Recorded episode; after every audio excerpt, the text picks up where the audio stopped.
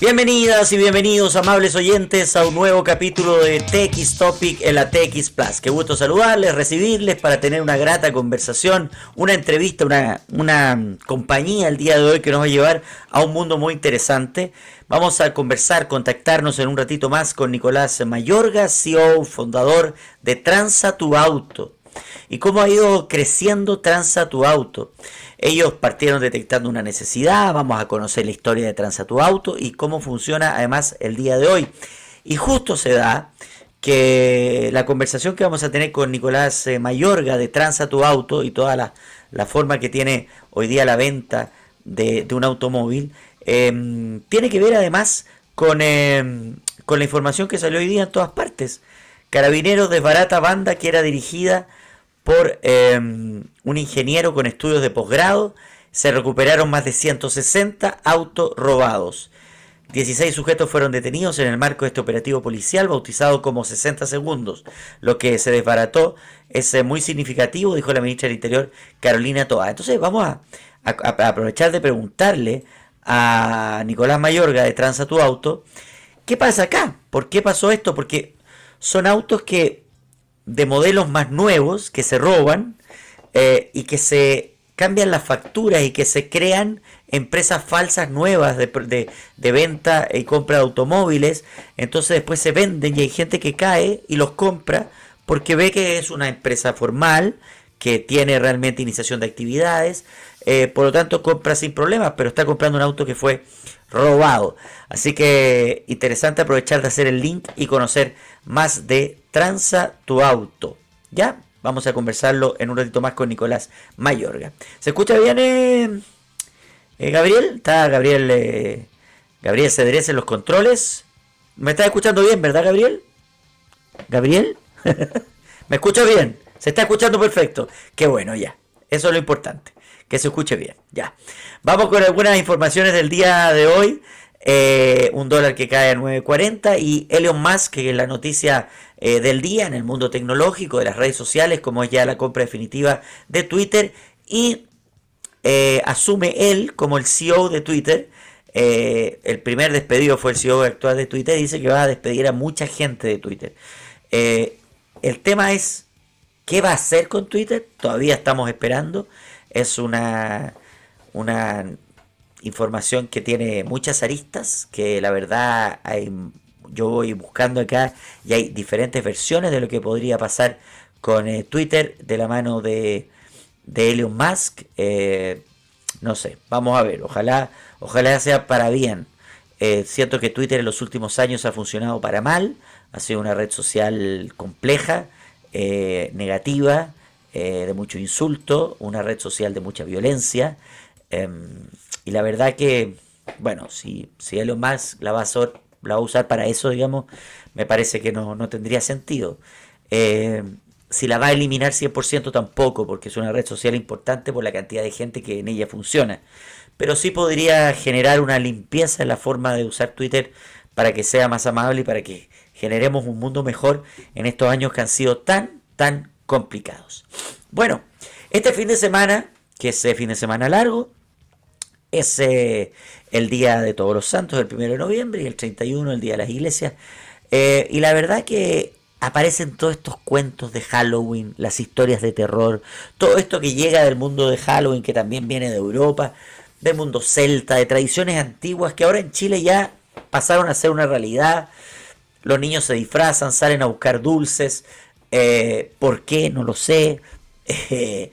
pero bueno, normalmente las tradiciones eh, especialmente norteamericanas, llegan con fuerza a Chile. Pero hay acá una nota bien interesante de algunos eh, mitos, leyendas, para otros realidades, de, de personajes de el acontecer que dan miedo. Por ejemplo, el hombre del saco. ¿De dónde viene esta tradición del hombre del saco?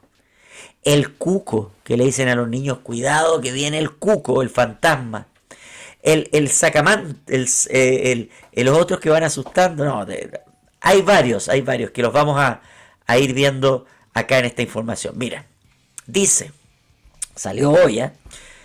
que si Freddy Krueger o su amigo Jason, junto con otros tantos sanguinarios homicidios salidos del género slasher, son las estrellas de todos los años cada vez que llega a Hollywood. ¿Qué mejor plan para estas noches de Hollywood de miedo que volver a esas películas? ¿Será bueno para los niños que vean esas películas? ¿O mejor quedarse con la intención que es un día donde, por ejemplo, se disfrazan y salen a buscar dulces ¿Qué disfraces elegir deben ser tan sanguinarios o deben ser tal vez más alegres? ¿Deben ser tan demoníacos o pueden ser un poco más divertidos? Bueno, calabazas, frutas, cremas, dulces, niños disfrazados de vampiro. Es eh, lo, que se lo que se llega a celebrar en este día porque se deformó a una cosa, como sabemos, absolutamente comercial, para vender trajes, para vender dulces, para... Es la excusa, todo finalmente es la excusa del sistema para vender.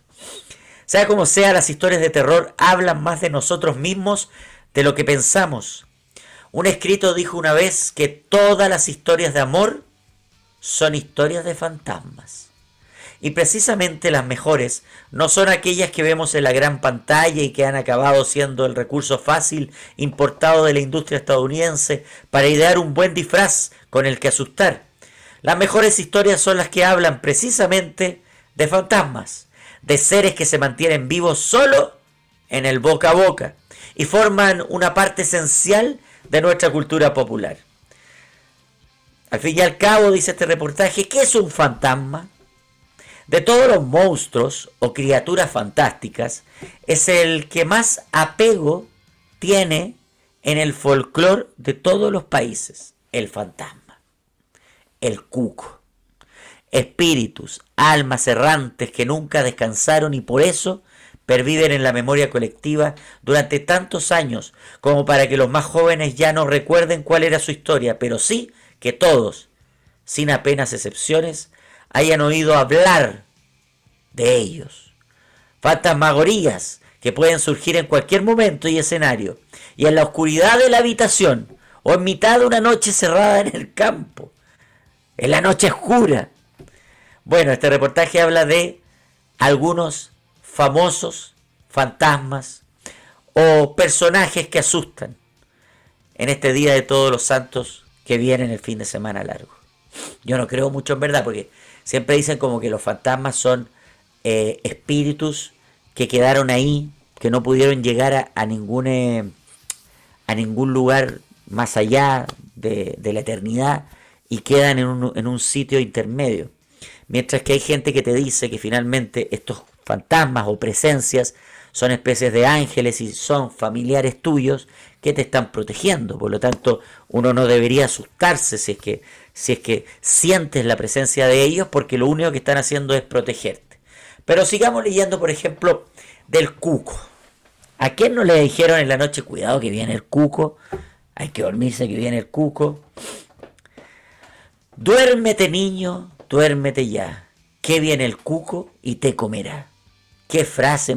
Yo creo que Gabriel Cedrés, tú te dijeron esto alguna vez, ¿no es cierto? Ya. O sea, es una cosa internacional. Es imposible no recordar la entonación de este estribillo, que a pesar de resultar tierno, en realidad es terrorífico. No se lo digan a los niños. No le canten esa canción en la noche. ¿Cómo le van a cantar? Duérmete, niño, duérmete ya, que viene el cuco y te comerá. Pero ¿cómo un niño se va a dormido? Se va a despertar a las 3 de la mañana con miedo. Bueno, ¿quién es el cuco? ¿Quién es? ¿Gabriel Salas? Eduardo Fuente, ¿quién es el cuco? ¿Acaso era una persona real con nombre y apellido? En la cultura hispánica tiene distintos apelativos, aunque todos se parecen. En América Latina, por ejemplo, se llama cuco dependiendo del país, pero lo que todos comparten es no poseer un rostro, pues no hay ninguna descripción de su apariencia, ni ninguna representación en los legajos. El hecho de que el cuco sea anónimo le da más poder de aterrorizar a los niños que no quieren dormir porque no saben quién es el cuco, solamente una presencia que puede aparecer. Se trata de una abstracción poética y por eso el miedo que produce es un miedo cósmico, un miedo en el cual los sentidos no pueden poner sus límites salvadores, explican desde recreación de la historia. El niño lo considera como un personaje real, desconocido, peligroso y malvado pero no de ficción. Se utiliza para que fuéramos obedientes y para dormir. Pero claro, lo usamos para que el niño se duerma por miedo, para que se tape y quede tapado por miedo. Pero el niño de verdad cree que existe, así que ojo, esto del cuento del cuco nunca más. Al final todas las leyendas están relacionadas con las de otros países. En el caso del cuco, su nombre deriva de un término inglés boogie, que tiene un eh, vínculo etimológico con la raza fantástica de los duendes. Estos personajes solían entrar por la noche en los hogares. Claro, relación con los duendes, duendes, cuco, y llega a ser finalmente un fantasma.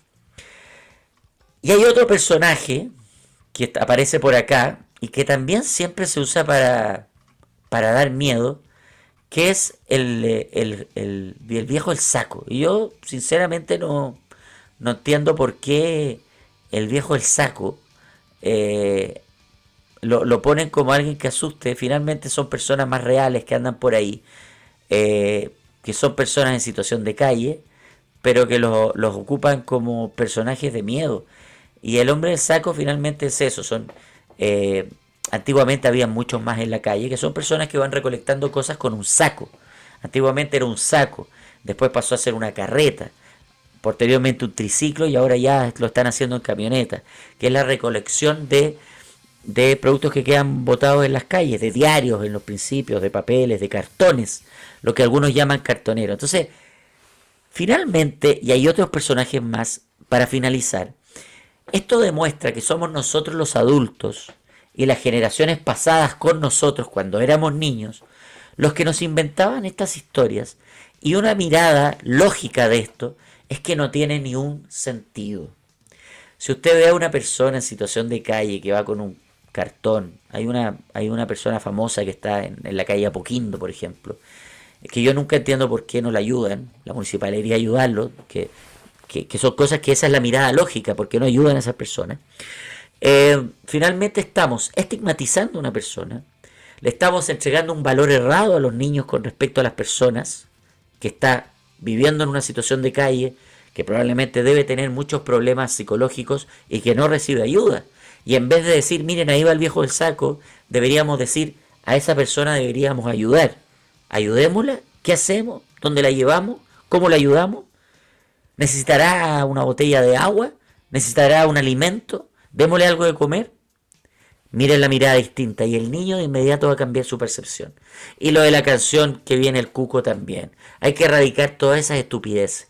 Y a mí un poco estos días de Halloween no me gustan por lo mismo, porque está bien, a los niños les gusta disfrazarse y a todos nos gustaban las películas de terror y al final en la noche teníamos miedo y las películas de terror son parte del, del accionar de, del cine y están ahí.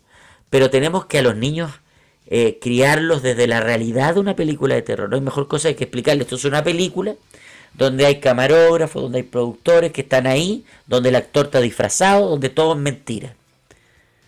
¿Ya? Así como tú te estás disfrazando en Halloween para pedir dulce y es mentira porque tú no eres un monstruo, es lo mismo. Saquemos todas estas cosas del miedo porque finalmente los miedos nos generan problemas psicológicos con los años y nos producen graves, graves temas en nuestro accionar. Bien, Vamos a ir a la música porque ya nos vamos a contactar con el invitado del día de hoy. Tenemos mucho para preguntarle, mucho para entender. Eh, vamos a conversar con Nicolás Mayorga, CEO y fundador de Transa tu Auto. ¿De qué se trata Transa tu Auto? ¿Cómo nos puede explicar Nicolás qué pasó hoy día con esta noticia de, de, lo, de carabineros que desbarata a estas bandas eh, y bautizan todo como 60 segundos? Eh, ¿Por qué estas bandas lograban robar autos de, ciertas, de ciertos años y generaban empresas para poder venderlos y la gente caía. Por eso hay que transar autos con gente que realmente uno encuentre confianza. Nos vamos a la música. Guns N' Roses, ¿verdad, Gabriel? Guns N' Roses aquí en eh, TX Topic, en la TX Plus, donde somos científicamente rockeros. Ya volvemos. En TX Plus somos científicamente rockeros, escuchábamos a Guns N' Roses y ya está el invitado del día de hoy con nosotros en TX Topic. Recibimos al CEO y fundador de Transa Tu Auto, Nicolás. Mayorga. ¿Cómo estás, Nico? Bienvenido. Hola, José Miguel, ¿todo bien? ¿Y tú? Muy bien, muchas gracias. Muy interesante conocer de qué se trata Transa Tu Auto, cómo empezaron ustedes además jóvenes en esto y cómo han ido creciendo, cómo ha llegado la inversión. Pero antes, Nico, te quiero llevar a la actualidad lo que acaba de pasar, porque una noticia que salió hoy día en la mañana eh, y que todavía no hay tanto detalle. A lo mejor tú nos puedes ayudar un poco, porque Carabinero realizó, venía realizándose mucho tiempo eh, una persecución a esta banda y se llamó Operación 60 Segundos. Incautaron 150 autos robados por una banda criminal que dicen que en total habrían robado 300 autos, o sea, ya logró vender 150 autos y todo lo avaluado es 6.500 millones en autos. Te voy a leer la información. Dice, Carabinero de Chile informó los resultados de la operación 60 segundos, en la que permitió la desarticulación de una banda criminal dedicada a la venta de autos, los cuales obtenían a partir de encerronas o portonazos. Según los antecedentes otorgados por Carabineros de Chile, fueron 150 automóviles. Asimismo, destacaron que del total de los vehículos y camionetas recuperados, el 60% fueron robados en portonazos y encerronas, sin sufrir daños no podían tener daños para poder venderse. Por otro lado, la operación logró determinar que el líder de la banda era un ingeniero informático quien reclutaba a menores de edad y les pagaba hasta 2 millones de autos por auto robado. Los integrantes serán formalizados por eh, ley de control de armas, robo, intimidación, asociación ilícita, lavado de activos, falsificación o uso malicioso de documentos públicos, receptación, estafas y otras defraudaciones contra particulares. Claro, finalmente creaban estas empresas falsas de automotoras y lograban vender a gente que caía, y que caía, Nico, y acá vamos a lo, de ustedes, por no revisar bien. Claro. Y, eso es importante al momento de comprar o vender un auto. Sí, de todas maneras, o sea, yo me imagino que, en esta noticia que como tú bien dices, todavía está en investigación, probablemente lo que hacían estos ladrones eh, al, capturar estos autos, luego generaban una compraventa de manera de dar seriedad y dar formalidad a la venta de ese auto. Pero exactamente, la, gente que iba a comprar esos autos probablemente confiaba, por ser una compraventa, de que los autos van a tener todos sus papeles limpios y quizás ni siquiera revisaban y ni siquiera se hacía una transferencia de propiedad a nombre del comprador del auto. Entonces esa es una gran problemática porque efectivamente desconozco bien los detalles de esa noticia, pero probablemente estos mismos vendedores en estas compraventas no realizaban las transferencias de dominio del auto a nombre del comprador porque ellos ni siquiera eran los dueños de los autos. Entonces ahí es, bien importante lo que tú mencionas porque efectivamente la gente confía mucho en las compraventas de autos y efectivamente hay muchas que son súper serias y que funcionan perfecto y, que efectivamente dan un servicio de calidad, pero hay otras que son un poco más informales y que de repente no cumplen con los protocolos necesarios de seguridad para que la gente no se vea en algún problema de algún fraude. Y eso un poco es lo que nosotros ofrecemos en Tanza Tu Auto, porque lo que nosotros buscamos es que se existan este, estas compraventas de auto entre personas, o sea, más allá de las compraventas, también tenemos un canal donde las automotoras más informales como como este que podría haber ocurrido, las personas también podrían haber usado nuestra plataforma para, para comprar estos autos y así evitar cualquier riesgo de fraude ah, transaccional. Yo, por ejemplo, le hubiera preguntado a ustedes, oye, eh, le voy a comprar un auto a XX Autos, eh, y tú me decís, oye, no, ojo, esta empresa no está en mi, en, mi, en mi radar. Y, ni siquiera es que tenga que estar en nuestro radar, porque la gracia de Transa tu Auto y el, como lo fundamental de Transa tu Auto es que una persona pueda comprarle un auto a otra persona que no la conoce y 100% libre de riesgo. Entonces eso aplica para una persona desconocida o para una automotora desconocida. Porque la gracia es que Transa tu Auto, a través de su proceso integral, hace que en sus distintas clasificaciones de servicio, la persona lleve un proceso de compra o venta 100% seguro y tomando todas las precauciones necesarias para que los documentos del auto estén al día, que sean legales, que si es que quiere tomar una inspección mecánica, que vea que el auto mecánicamente está, corresponde. Y también algo súper importante que es el core y, el, y por donde nace Transa tu auto, es que nosotros tenemos un servicio de pago seguro donde el comprador no le paga al vendedor, sino que paga a Transa tu auto y nosotros retenemos esa plata hasta que se realiza la transferencia de dominio digital a nombre del comprador. Entonces, En estos casos, nosotros cuando hubiéramos, el comprador podría haber pagado en Transa tu auto y luego cuando hubiéramos pasado a hacer la transferencia digital, hubiéramos alertado rápidamente que la persona que está vendiendo el auto no es quien aparece como, como el dueño del auto. Entonces no hubiéramos podido llevar a cabo esa transacción, porque en Transa tu auto, para continuar bien cortito ahí en el proceso, una vez que paga el comprador, se pasa a hacer la transferencia de dominio digital, pero no se legaliza, sino que nosotros dejamos un poco stand-by con este sistema de escrow, la plata retenida y los documentos firmados. Y ahí les decimos a ellos que se pueden juntar a hacer esta entrega física del auto cuando estimen, cuando estimen conveniente. Y ahí se hace el match de transferencia de la plata y dominio del auto y quedan los dos al mismo tiempo felices y tranquilos. Exactamente, hay un proceso también dentro de los usuarios de Transa Auto que, que, es digital, que el vendedor tiene un código QR que cuando se juntan, el comprador al escanearlo, de cierta manera dan conformidad de ambas partes, se paga inmediatamente al vendedor y se legalizan estos contratos a nombre del comprador. Entonces no existe ese desfase que, que ocurre en las compras-venta de auto entre personas, que uno no sabe si, oye, yo te quiero comprar tu auto, ¿qué hago? ¿Te pago y después me transfieres? ¿O, o primero transfiéreme y después te pago? Y esa es un poco la, Eso pasaba cuando uno iba a la notaría, que decía, bueno, Exacto, o sea, Exacto. Bueno, se, hacía se hacían valevistas, evidentemente, que era una... que, ojo, que hoy, en día, hoy en día lo falsifican cada vez más. Sí, siempre con miedo. Oye, eh, la pandemia cambió también toda esta estructura. Yo en pandemia he, vendido dos autos eh, y se los he vendido a, una persona que, que, que averigüé y me dio toda la confianza del mundo, que él vende autos y tiene en su casa y tiene, y tiene un, una compraventa y todo, que podría caer en el miedo de lo que te leí en la noticia, pero no, porque yo averigüé sobre él y, y él tiene una casa y él tiene su compraventa y tiene todo bien. Y me llamó mucho la atención que en plena pandemia, y hace un mes que hice la, venta del otro auto con la misma persona, él llega con este sistema tecnológico em, y, ya no existe el ir a, notario. Fue todo inmediato. En este caso, él primero hizo la transferencia, yo revisé mi cuenta bancaria, estaba la transferencia, y después él hizo todo el proceso. Sí, ¿Qué cambió en eh, pandemia? ¿Esto, ¿Esto fue un cambio de la pandemia que llegó para quedarse? ¿Qué pasó ahí? Sí, de todas maneras. Yo, primero, antes de contestarte la, la, pregunta, igual, ojo, porque ahí lo que tú hiciste, en ese caso, tú te aseguraste en esa transacción, en el sentido que él te pagó primero y después hicieron transferencia. Pero si tú hubieras querido estafar a él, tú en ese minuto tenías la plata en tu cuenta y te podría haber escapado. Y eso también es una confianza, digamos. Claro, y esa también es una problemática que soluciona Transa tu auto y es donde principalmente existen estos fraudes, porque el vendedor le dice, oye, para asegurar el auto o para que mañana me puedas transferir, transfiéreme un monto. Y en general transfieren un monto, no sé, de 50 mil pesos, 100 mil pesos, y esas platas después el vendedor desaparece. Entonces ahí, a pesar de que a ti te funcionó, porque efectivamente te dio la confianza y tuviste la suerte de que, la persona era confiable, tú lo podrías haber estafado a él. Entonces ahí, ahí también hay, no conocía, no conocía Transa tu auto. Ahora me esta información. Falta ello, bueno, después vamos a hablar de eso. Yo siento que falta publicidad, estas cosas en general, en el mundo, eh, en el mundo de la startup o estos nuevos emprendimientos tecnológicos, no hacen mucha publicidad, solo hacen de este tipo de entrevistas. Y yo creo que tienen que entrar porque ustedes son la nueva, la nueva industria nacional. Eh, pero bueno, lo vamos a hablar al final.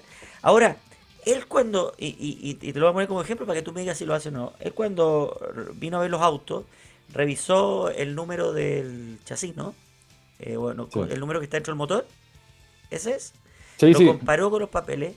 Claro, pero hoy día también eso lo falsifican, o sea, también está falsificación de eso, porque él compara si el auto tiene que ver con los documentos del auto, o sea, hay muchas posibilidades de, engañar, de falsificar. Exactamente, o sea, y por eso también voy, siempre lo, lo enfoco a cómo en Transa tu auto resolvemos estas cosas, pero efectivamente son distintos, distintas necesidades que tienen estas personas al, hacer esta compra de auto. Uno es, saber si es que el auto efectivamente tiene los papeles legales y todo en orden para que esa persona como vendedor sea capaz de vender ese auto legalmente. Y segundo, también están las inspecciones mecánicas, que ahí obviamente uno, uno de repente puede ver el auto, uno que no conoce mucho ve el auto y dice, oye, está rico, vamos a dar una vuelta, hoy está, se maneja súper bien, pero hay historia en esos autos que la gente desconoce y solamente pueden ser subsanados por un experto. Entonces, eso es eso es nosotros en Transa tu Auto lo que llamamos los servicios pre-compra dentro de nuestro flujo. Previo a pasar a la compra y a la transferencia que te mencioné antes, están estos servicios pre-compra donde una persona puede informarse en cuanto a lo legal, las multas y luego al tema de la inspección mecánica. Claro. Oye, Nico, después vamos a volver a analizar toda esta temática de funcionamiento de Transa tu Auto. Pero cuéntanos la historia. ¿Cómo nace Transa tu Auto? ¿Por qué se les ocurrió? ¿Quiénes son tus socios? Cuéntanos. Sí, Transa tu Auto nace, eh, es una historia con, con mi socio, Rafael Pereira, que nosotros éramos compañeros de colegio y luego fuimos compañeros de universidad. Y cada uno siguió su vida profesional eh, para distintos lados. Ingeniería comercial. Perfecto. Ingeniería comercial en la, en la Universidad Católica. Y cada uno se fue para sus distintos lados. Rafa trabajó en, en retail, principalmente en distintas empresas de retail. Yo me fui un poco, trabajé en el sector público, en un, en un ministerio de transporte. Luego me fui a temas más de, más de financiamiento, o sea, cosas completamente distintas. Pero los dos teníamos el bichito del emprendimiento. Los dos en algún minuto habíamos hecho distintos emprendimientos más chicos y finalmente desistimos porque va relacionado a lo que tú también mencionabas antes, así un poco a la pasada, lo difícil que es darse a conocer. Entonces los emprendimientos en la mayoría terminan muriendo. Y, y en algún minuto empezamos a conversar como somos amigos, la, la necesidad, las ganas de hacer un, un, un, emprendimiento. Y la verdad es que fue bien divertido porque nos juntamos, no sé, por ejemplo, dos veces a la semana después de la pega y empezamos a tirar distintas ideas, oye, esto, esto allá, esto acá. Y de manera paralela cada vez que onda cerrábamos la, la, idea de negocio de qué podíamos hacer, decíamos ya, mañana seguimos y, y poníamos un tema que efectivamente nos estaba ocurriendo los dos, que los dos estábamos comprando un auto. Entonces yo le decía, ya, ya, dejemos de hablar de esto. Entonces, oye, ¿y cómo vais con la compra de tu auto? Y ahí empezamos y realmente fue como, no, es que quiero usar la tarjeta, de, yo justo ahí tenía un banco que, que tenía 24 cuotas sin interés. Entonces, no, es que tengo que comprar, quiero usar estas cuotas sin interés pero el auto que vi era de un particular, entonces no se lo puedo comprar. Entonces ahí quedamos como, chuta, ¿cómo, ¿cómo, si el banco me estaba dando una promoción exclusiva con un monto asociado que me permitía comprar un auto con buenísimas condiciones? ¿Por qué el mercado, que no, estaba, que no está regulado entre personas, eh, yo no podía hacer el uso de ese beneficio? Entonces ahí partimos un poco como, como el tema de... O sea, vieron ese problema que les pasó a ustedes como una oportunidad. Ese es el inicio de todo emprendimiento. Exactamente, pero, pero lo divertido es que nunca lo hablábamos dentro de esta como lluvia de ideas de distintos negocios, nunca hablábamos del tema automotriz, pero fue, fue, más, fue más profundo porque finalmente era una problemática que estamos viviendo los dos en el mismo, en el mismo minuto. Ya, pero lo primero entonces era que es, verdad, todos teníamos ese problema. Es cómo le pago con tarjeta de crédito en cuotas a un particular que le quiero comprar el auto.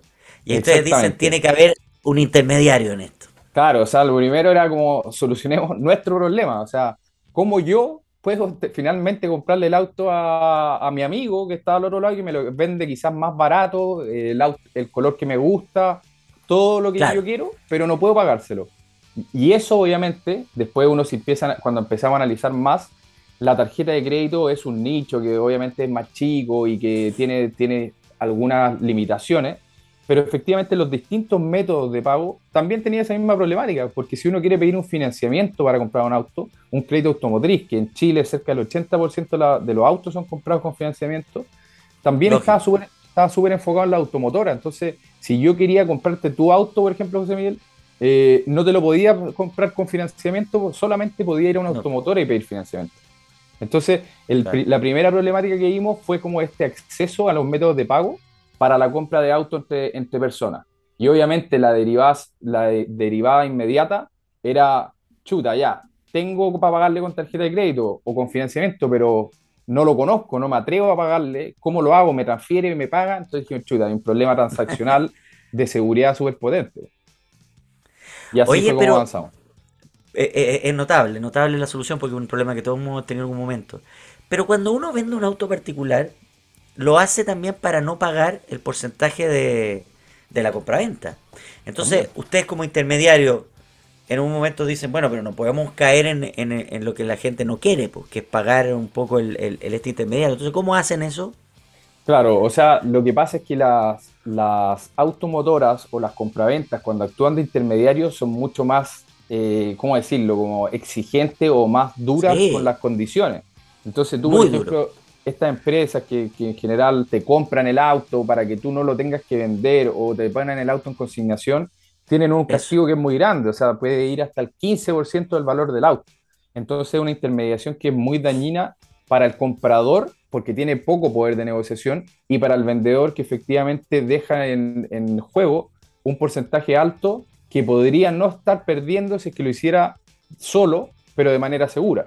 Entonces eso es un poco lo que nosotros hacemos y claro, si, y diste justo en el clavo porque como lo fundamental o la esencia de Transatu Auto o por decir nuestro lema es que nosotros queremos desintermediar la compra y venta entre personas, la compra y venta de auto entre personas. O sea, que dos desconocidos puedan utilizar nuestra plataforma, sacar todos los riesgos, acceder a los métodos de pago, hacerlo de seguro, sin un intermediario, más que una plataforma digital que te permite autoatender.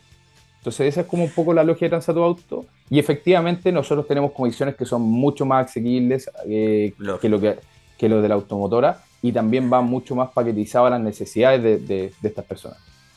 Oye, Nico, cuando tú y Rafael ya llegan a esta conclusión, se dan cuenta que esto es, eh, parten eh, saliendo de sus trabajos, de sus zonas de confort, donde recibían mm. sus sueldos mensuales, de inmediato, fue un proceso. Esto te lo pregunto porque es siempre un ejemplo para quienes nos escuchan y quieren emprender. Sí, eso es, un temazo. O sea, efectivamente lo que hablábamos antes de la dificultad de emprender, la poca publicidad, lo, lo difícil que es, lo que tú decís es un tema que es clave. O sea, nosotros en ese minuto efectivamente estamos súper cómodos en nuestras pegas, ganando, eh, ganando lucas en el sentido de que estamos creciendo profesionalmente. Y claro, y tomar la decisión de emprender, si es que uno no tiene los recursos, como el 100% o el 99% de los emprendedores, es chuta. Hay mucho que dejar sobre la mesa, mucho que uno tiene que resignar. Y nuestra estrategia fue, eh, ya, no sé, ¿cuánto tiempo nos vamos a demorar en, armar esta plataforma? Ocho meses ya, no podemos los dos renunciar hoy día, porque si renunciamos hoy día, vamos a estar ocho meses sin plata, vamos a salir a levantar capital, nadie nos va a pescar o vamos a tener que entregar el 100% de la empresa para, que nos den eh, un par de, lucas para levantarlo. Entonces hicimos una estrategia que fue bien chora y yo creo que a nosotros nos funcionó bien por la confianza y el tiempo que nos conocemos con mi socio y que fue que yo me salí de la vega, o sea, yo renuncié y ah, Rafael uno siguió trabajando. claro, uno de los dos tomó la decisión yo me salí, pero Rafael siguió trabajando y finalmente compartíamos el sueldo de Rafa entre los dos. Pero eso, claro, buena idea. o sea, fue una gran idea porque nos permitió a los dos seguir teniendo plata para seguir viviendo y, y también tener el tiempo necesario para emprender, porque al principio empezamos como ya, nos juntamos todos los días después de las seis, terminamos en la noche muertos, rentados y siendo un poco productivos. Entonces hay un minuto en que uno dice, ya, si de verdad le tengo fe a este negocio, si de verdad quiero hacer esto, tengo que arriesgarme y tirarme a la piscina. Y Pero esa, eh, cuando tú renunciaste, ¿ya la plataforma estaba funcionando? No. ¿Todavía no? Renunciaste cuando ya ibas a empezar a hacerla funcionar. La plataforma está en pañales, sería mucho decirlo. O sea, ah, es que lo que pasa es que el emprendimiento es algo que te, te consume demasiado tiempo, demasiado recurso y nosotros tratamos de hacerlo como después del trabajo, juntarnos las tardes, lo que te comentaba, pero hay un minuto en que uno ya no puede avanzar porque, no sé, por ejemplo, si quieres hacer alianzas comerciales, a las 7 de la tarde ya nadie te, contesta el teléfono. Entonces había cosas que nos estaban limitando, que estábamos muy lentos y dijimos ya, ¿le creemos, no le creemos? Sí, completamente, ya. Entonces, ¿cómo lo hacemos?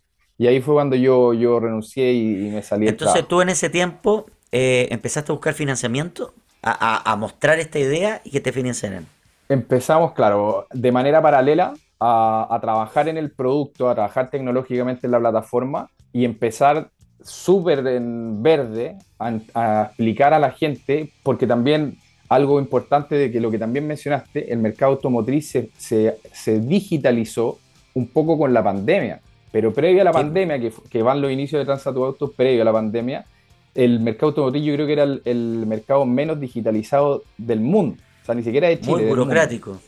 Muy, burocrático. y eh, además, uno entiende con estos procesos tecnológicos que las notarías podrían hacer muchas más cosas a nivel digital. exactamente. La idea, yo creo que, que, estas cosas como lo del mercado automotriz sirve para que se empuje a que las notarías cada vez hagan más trámites digitales, y es lo lógico. O sea, todo el mundo va hacia lo digital. Tiene que ser. Oye, Nico, y siguiendo esta, historia, eh, ¿consigues un financiamiento para, para ya poder inyectar eh, eh, la, plataforma eh, públicamente? ¿Cómo fue ese, ese, financiamiento? Ese, ¿Te lo conseguiste por dónde? Eh, ¿Es particular? Cuéntame un poquito esa historia. Sí, súper pesado, porque efectivamente uno no tiene, no tiene nada más que una idea, una idea que puede sonar súper bonita, pero que no está demostrada que funciona. Entonces salir a levantar plata a, a, a, a, fondos que se dediquen a esto te castigan también mucho porque efectivamente ellos corren el riesgo no sé si la palabra es castiguen, sino que es el precio del mercado, porque ellos corren el, riesgo de pasarte plata por algo que no está demostrado. Entonces, es mucho lo que uno tiene que entregar para, hacerlo así. Entonces, la forma en que nosotros lo hicimos, por suerte no funcionó, nos costó harto, pero fue salir a buscar financiamiento con gente conocida. Digo conocida entre comillas, sino que yo conocía a esta persona al trabajo, esta persona tenía a un, a un socio que era inversionista en alguna empresa y así nos fuimos acomodando y que son lo que los emprendedores siempre hablan de los, inversionistas 3F, que son familiares, eh, conocidos, amigos y tontos. Ese es el tercer F. Imagínate, esa es, Friends, Family and Fools. O sea, el tercero uno se considera como tontos como el cómo confiar en él, porque hay mucho riesgo. Ojo, que muchos de esos tontos se han transformado en grandes millonarios. ¿eh? a mayor riesgo, mayor retorno, dicen. Así, por supuesto. Así que nosotros nos funcionó el, concepto de los 3F, por suerte. ¿Por qué te creyeron? ¿Te creyeron del comienzo? ¿Hubo dudas? Eh, eh, ¿Querían saber más? ¿Querían verlo funcionando? ¿Qué te pasó en ese proceso? Como te dije, fue bien pesado. Yo creo que a la idea a todo el mundo le encantaba, o a toda la gente que nosotros nos juntamos, le gustaba la idea yo creo que nosotros como equipo nos veíamos consolidados porque nos conocíamos hace mucho tiempo, pero nosotros tampoco estábamos buscando eh, inversionistas que supieran manejar este riesgo, que es muy distinto cuando uno va a un inversionista que hace inversiones de este tipo, sabe el riesgo. En cambio, nosotros estábamos yendo a estos familiares, amigos, eh, conocidos por ahí, que finalmente no saben calcular estos riesgos. O sea, tienen plata más acotada que los fondos que tienen plata para destinar a estas cosas y no saben bien cómo calcular esos riesgos. Entonces esos riesgos, el decir como esta plataforma, esta idea está buenísima, el equipo lo veo bien, pero algo que no está probado aumenta mucho el riesgo. Entonces eso fue lo que yo creo que más nos costó convencer a, estos inversionistas, que por suerte lo logramos. ¿Con, cuánto capital partieron? Nosotros la, la, primera levantada de plata que hicimos fueron como 70 millones de pesos. Ya. ¿Y con eso pudieron, pudieron levantar bien la plataforma y ponerla en funcionamiento o faltó? Faltó, faltó porque obviamente es un proceso difícil empezar a generar tracción con el negocio, porque una cosa es levantar la plataforma y otra cosa es generar que esa plataforma empiece a generar plata. Entonces efectivamente faltó plata, pero hicimos algo que también nos funcionó súper bien y que, que funciona muy bien en Chile, quizás podría ser más todavía, pero, pero a nosotros por lo menos funcionó bien, que son todos los fondos públicos. Nosotros postulamos ahí a Startup Chile. Claro, Corfo. Chile, mucho más. Nosotros participamos de Startup Chile y también clasificamos dentro del programa de Capital Semilla, que también nos inyectaba plata adicional. Entonces, de esa manera fuimos armando como las necesidades de financiamiento que teníamos para poder echar a andar el, el negocio. Hay una parte del, proceso que, me gustaría que me contaras porque no... Más o menos creo cómo debe ser, pero cuéntalo tú. Ya tienen la plataforma, están listos. Ahora, ¿cómo llegan al, a un comprador que no saben quién es? Cualquiera puede ser un comprador. ¿Van directo a los que venden los autos? ¿Cómo hacen? ¿Cómo hacen para entrar en este mercado? Porque no existían. Sí, ahí es una decisión un poco estratégica la que nosotros hemos tomado, porque nosotros no vendemos ni compramos autos. Entonces, Tanza tu Auto no es, una, no es un marketplace de autos, no es un portal de publicación. Entonces, efectivamente, la dificultad es cómo generar confianza en esta plataforma y cómo me doy a conocer. Entonces la decisión estratégica fue, nosotros no queremos comprar ni vender autos porque no queremos entrar a competir con los portales de publicaciones, sino que queremos hace, Eso lo hace Chile Autos, por ejemplo. Por ejemplo, Chile Auto. Y, nosotros, y nosotros decíamos, nosotros queremos ser partners de, estos portales de publicaciones. Queremos ser un ah, canal, queremos ser que, que estos portales de publicación sean un canal de venta para nosotros que una persona que publicó en cualquiera de estos portales pueda usar Transatu Auto, no que se vea limitado a comprar autos en la plataforma de Transatu Auto.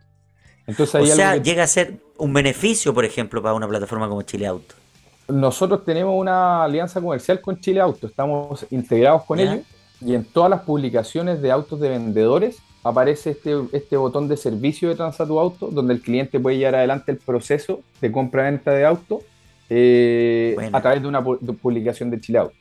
Pero la gracia es que tenemos una alianza comercial con Chile Auto donde nos, potenciamos, efectivamente, pero no, no tenemos una exclusividad. O sea, si una persona quiere comprarle un auto a otra persona que no la publicó en ningún portal, también puede usarlo y tiene los mismos beneficios y los mismos accesos. Entonces, esa es un poco la, la, estrategia de nosotros más comercial, de decir cómo compra el auto o vende el auto que tú quieras, como quieras, a quien quieras, cuando quieras. O sea, te permite desintermediar este, este mercado y autoatenderte. ¿Y cómo ha sido el proceso de publicidad? Porque, claro, entrar a las plataformas de venta de autos es lo lógico, no son muchas tampoco, mm. y el resto son todas las grandes automotoras que evidentemente para ustedes son eh, eh, competencia, porque ellos también les conviene que le compren con tarjeta de crédito y todo eso. Entonces, ¿cómo han hecho publicidad fuera de las plataformas de compra y venta de autos? Sí, nosotros, las automotoras grandes, más que, ser, más que ser competencia para nosotros, nosotros los vemos como un potencial cliente nuestro. Nosotros de la manera que hemos ido creciendo, aparte del canal como persona a persona que tenemos, también ofrecemos nuestra plataforma a las automotoras o compraventas más chicas que requieren alguno de nuestros servicios. Entonces, de esa manera, ah. las, automotoras más chicas que, por ejemplo, venden, no sé, 5 o 10 autos al mes, de repente tienen menos acceso a las empresas que, ofrecen financiamiento o estas mismas empresas, instituciones financieras, los consideran menos a ellos pero nosotros como juntamos un volumen más grande, nosotros tenemos mejores condiciones con estas mismas financieras. Entonces, para una automotora chica, de repente es conveniente ver el financiamiento con nosotros que ir directo a la financiera. Y eso también ocurre cuando es un seguro automotriz, cuando es eh, un pago con tarjeta. De repente le sale más caro tener el pago con tarjeta y pagar la comisión ellos, a que sea un externo quien es el que cobra al comprador por el uso de esas plataformas. Tienen toda la razón, claro. ahí está la mirada que uno va aprendiendo. Claro, esa es una manera, la otra manera son los portales de publicación. Otras cosas que hemos hecho bien potentes son alianzas comerciales con empresas grandes, con distintos bancos. Por ejemplo, tenemos tasas preferenciales con algunos bancos para que, la, para que sus clientes paguen en Transato con un descuento especial.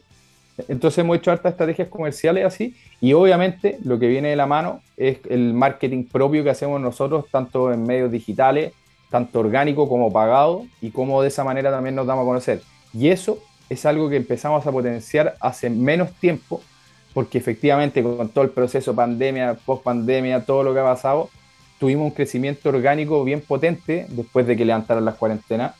Y ahí tuvimos que empezar a reaccionar cómo nos armamos de nuevo después de estar en ocho meses en cero, porque el mercado automotriz se fue a cero. Entonces tuvimos que, primero tomar decisiones más responsables en cuanto al crecimiento de la empresa, cómo responder en cuanto a los procesos, a los equipos y dar un servicio de calidad, más que explotar metiendo marketing y tener un servicio que no fuera el que nosotros queríamos dar. Entonces una vez que logramos generar esa estructura, empezamos a generar más marketing pagado eh, y más estrategias digitales. buena. Hagamos el ejemplo. Eh, yo, eh, no sé, pues quiero comprar un auto. Cuéntame y llego donde ustedes. Ya, quiero comprar tal auto, cuéntame, ¿qué tengo que hacer? Sí, la, cuando un comprador y un vendedor ya llegan a un acuerdo, cualquiera de las partes puede iniciar una transacción en tu Auto. Lo primero es que ambas partes tienen que hacerse un usuario. No, no para partir, pero el que inicia la transacción primero se crea un usuario en tu Auto. Por ejemplo, el ah, vendedor. pero es que ahí me, me, me, me, dijiste algo que no, no entendí. Yo, o sea, yo busco el auto, en, por ejemplo, en una plataforma, y, ya, con Juanito González tenemos listo, y yo le digo, oye, pero hagámoslo a través de Transa tu auto, le digo, porque te tengo que pagar, eh, ya, pero tenemos que los dos inscribirnos en Transa tu auto. Exacto. O sea, ese es el primer proceso que tengo que hacer. Ya. Sí. y, porque si no, ¿cómo llega? Cómo, llega, o, ¿Cómo lo hacemos? Menos Chile Auto que se aprieta un botón y todo eso. No, claro, efectivamente. O sea, te voy a poner el ejemplo. Yo te quiero vender el auto a ti, Entonces yo digo, oye, quiero, quiero hacerlo por Transa tu auto porque no te conozco, entonces quiero que sea todo seguro. Y yo entro a Transa tu auto, me genero un usuario de un registro bien simple y ingreso la transacción donde indico estoy vendiendo este auto, esto cuesta y esta es mi cuenta bancaria, por decirte algo. Y eso, en el paso siguiente, genera un código. Y ese código es el que yo digo, te lo mando a través de la plataforma a tu un mail. Código QR. No, es un código transaccional. Ah, perfecto, ya. Que te, llega que te puede llegar a tu correo, que te lo puedo entregar como sea, y tú al recibir ese código también te registras en Transa tu auto, ingresas el código y te va a aparecer, hola José Miguel, Nicolás te está invitando a participar en la compra del auto tanto, que cuesta tanto, etcétera, etcétera. Y tú en eso aceptas y empiezas el flujo de Transa tu auto donde puedes primero elegir servicios de inspección mecánica, servicios de informes legales y luego pasar a hacer la compra-venta donde puedes acceder a pagar con tarjetas bancarias, con, con financiamiento, con transferencias bancarias, que también es bien importante, porque hoy día las transferencias bancarias tienen un tope. Entonces, sí o sí hay un problema que, que, no se puede pagar un auto con una transferencia bancaria, pero se puede pagar a Transa tu auto y luego sigue el proceso con la transferencia digital, los seguros automotrices. Oye, entonces ustedes también ayudan al, comprador a revisar el auto y decirle, ¿sabes qué? El auto está en buena calidad, está en un precio que corresponde, cosas así. Sí, no nos metemos en el precio. Nosotros no, no, ah, participamos del tema del precio, pero sí tenemos distintos tipos de servicios. Los primeros son los servicios pre-compra, donde hay un informe legal y también una inspección mecánica. La segunda clasificación de servicios son los propios de la compra-venta, donde está el pago seguro con estos distintos métodos de pago y la transferencia digital. Y finalmente tenemos los servicios complementarios a estas transacciones, que son los seguros automotrices, el TAC a domicilio y garantías mecánicas. Y ese, ese todos los, distintos tipos de servicios en Transatu Y, algo el papeleo, obviamente, me, van a dar ustedes la transferencia, todo en los servicios de compraventa está el pago seguro y la transferencia de dominio del auto. Esos son los dos servicios. Y algo que es súper importante también resaltar es que Transa tu auto no te obliga a, pasar por este flujo completo. O sea, tú para usar Transa tu auto no tienes por qué pedir el informe legal, hacer la inspección, usar la compraventa, sino que la ah. gracia es que tú puedes paquetizarlo, porque, por ejemplo, si es que tú le quieres comprar el auto, eh, no sé, por ejemplo, a tu hermano, y tú sabes que el auto de tu hermano, no vas a necesitar un informe legal. No. y tu hermano se compró el auto hace una semana, entonces quizás yo conozco la historia de ese auto. Y no necesita una inspección mecánica porque se lo compró hace una semana. Entonces la gracia es que tú puedes ir paquetizando según la distinta clasificación de servicio, qué servicios quiero tomar según mi necesidad. Y ustedes cobran porcentajes que van cambiando según los servicios que yo voy tomando nosotros cobramos según los distintos servicios, principalmente son más valores fijos.